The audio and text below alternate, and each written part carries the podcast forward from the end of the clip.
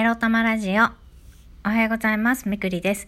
この番組は、短く働き多く稼ぐを目指すパラレルワーカーみくりが仕事のことや日々のいろいろいろいろを沖縄からお届けします。自分のことを諦めずに未来を作る、その言葉を私自身とリスナーの皆様にすり込む番組です。えーいらない食べ物を人にもらってってご利用ししたり、はい、これ持ってって持ってって持ってってって無理やりあの、いらない食べ物を持たせる人が嫌いです。みくりです。はい。すいません。朝から口っぽい。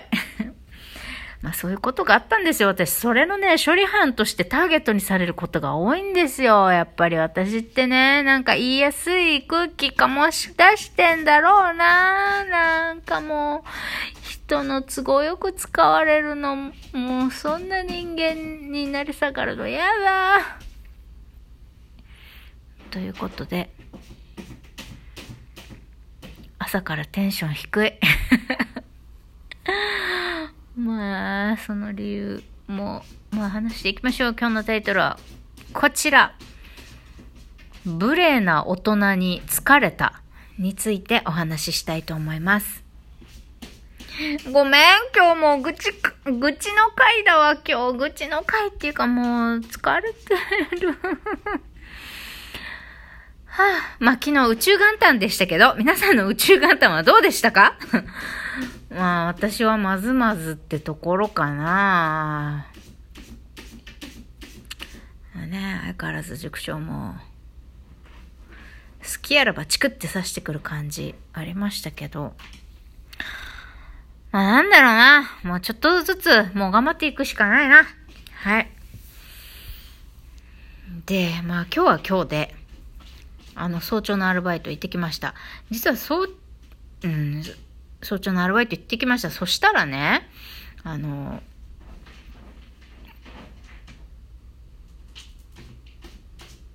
なんか、私今早朝のアルバイトでも結構あの同期で入社した男性でちょっとリーダー格っぽくなってきている人と最近仲が悪いんですよ。っていうかまあ、もともと挨拶も返してくれなかったりとか、作業中にね、あの、質問しても無視して作業するから無視しないでくださいよって。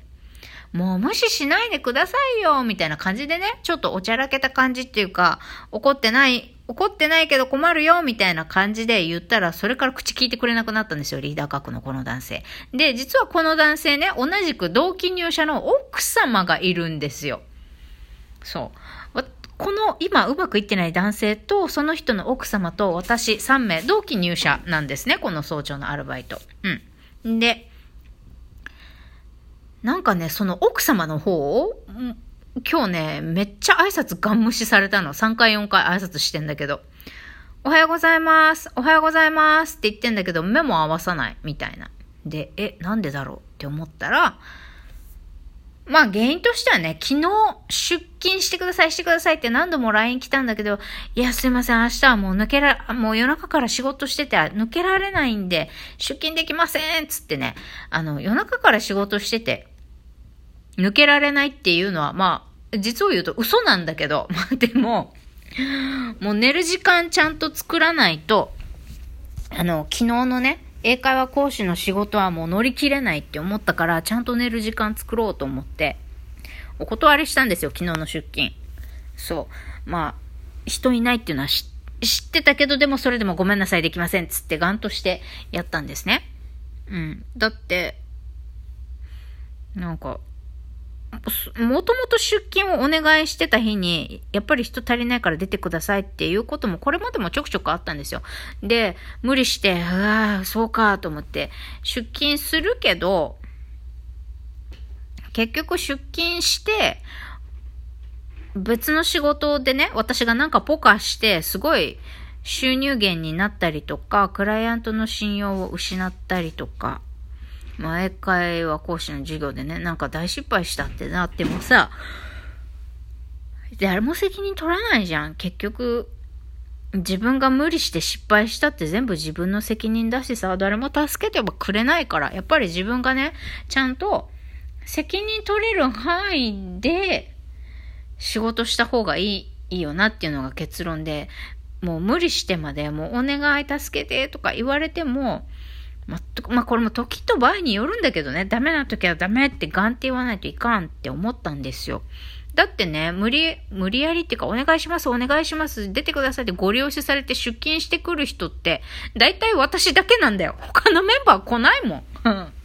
そう。なんだ結局、来てるの私だけじゃんってなって、もうたまには他の人も呼んでくれと思ってね、休んだんだけど、まあそれが良くなかったんですかね。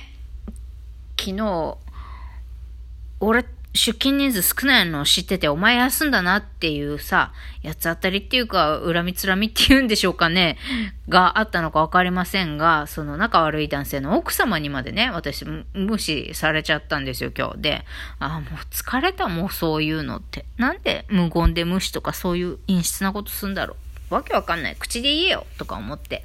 まあ、口で言えよって思ったその気持ちも口で言えよ、私って感じなんだけど。なんかさ、言って解決すると思ったらさらに仲が悪くなるっていうことも起きたからさ、あ、もうここは我慢すべきなのかどうしようか、あ、とりあえず口聞かないで黙々と作業しようと思ってやってました。まあ、口聞かないで作業して、1日、1日っていうか、まあ、2、3時間のね、アルバイトを終えるっていうのは可能なんですよね。やろうと思えば。なんかさ、うん、意識して人と口聞かないっていうのさ、すごい疲れません？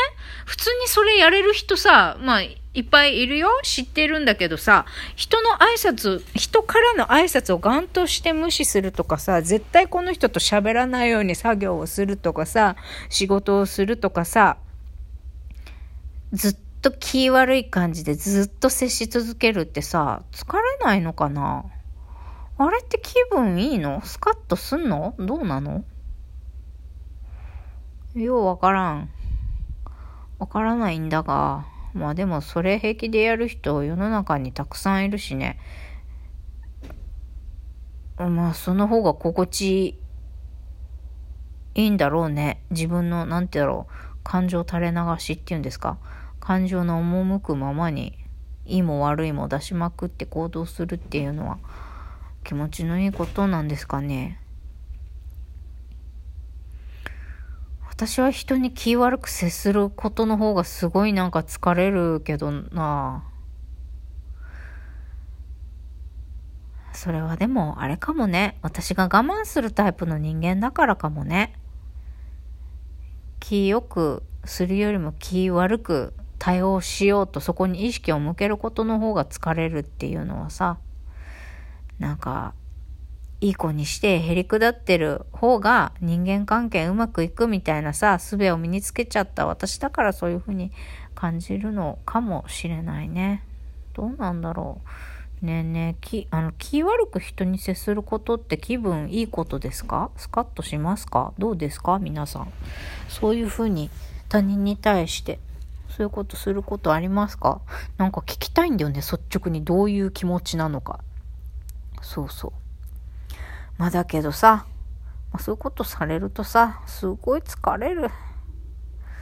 なんだろうな私、二十歳でさ、高卒で働き始めた時も思ったんだけど、大人ってさ、意外と無礼な人が多くってさ、わがまま自分勝手無礼な人が、無礼で理性のない人が多いよね。なんか、意地悪な人、わがままな人はそのまんま。なんだろうな、それにショックを受けたんですよね。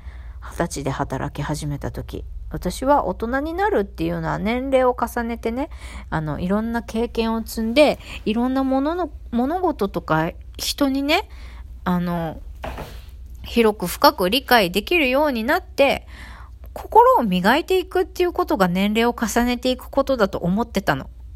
だけどね、私が二十歳の時働き始めた職場が悪かったのかもしれないけど、そんなね、立派な人たちあんまりいなかった。だからすごいショックだった。なんか大人って、まあ立派になるっていうか、大人になるということはね、賢くなり、こ心磨きを重ねて、心も頭も良くなっていくことが大人になること、年齢を重ねていくことだって思ってたの。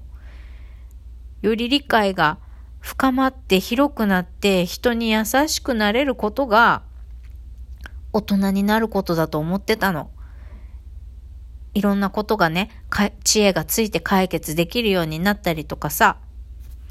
でもなんか全然、そんなんじゃなかった。で、あれから20年経ちました。働き始めてから20年経ちました。でもそれでも大人の印象変わらないっていうかさ、なんでこんななんだろうって思う人、未だにたくさんいる。なんだろう、これは私のさ、深層心理が引き寄せてることなんですかね。まあ悪い人はどこにでもいるよ、性格の悪い人、勝手な人。だけどさ、なんだかな、年齢を重ねている割にはさ、なんか心磨きしてなよ。大人たくさんいなくない？まあ、たくさんっていうか、うん、まあ疲れる。疲れてきちゃった、私、そういうの。なんだかな、そういうのをさ、あの、機嫌悪くなることなく、さーって流せたりする自分になりたいな。私も私でまだ、まだ経験値が足りないのかもしれません。あの、メイクアップアーティストの小田切ヒロさんがね、最近はね、嫌なことスーって流せるようになったから悪いことって思い出せないのなんて言ってた。私もその境地に行きたいものです。はい、ということで、いろいろ、え、エロエロあるけど、今日もね、気楽に楽しくやっていきましょうね。それではまた、いってらっしゃい。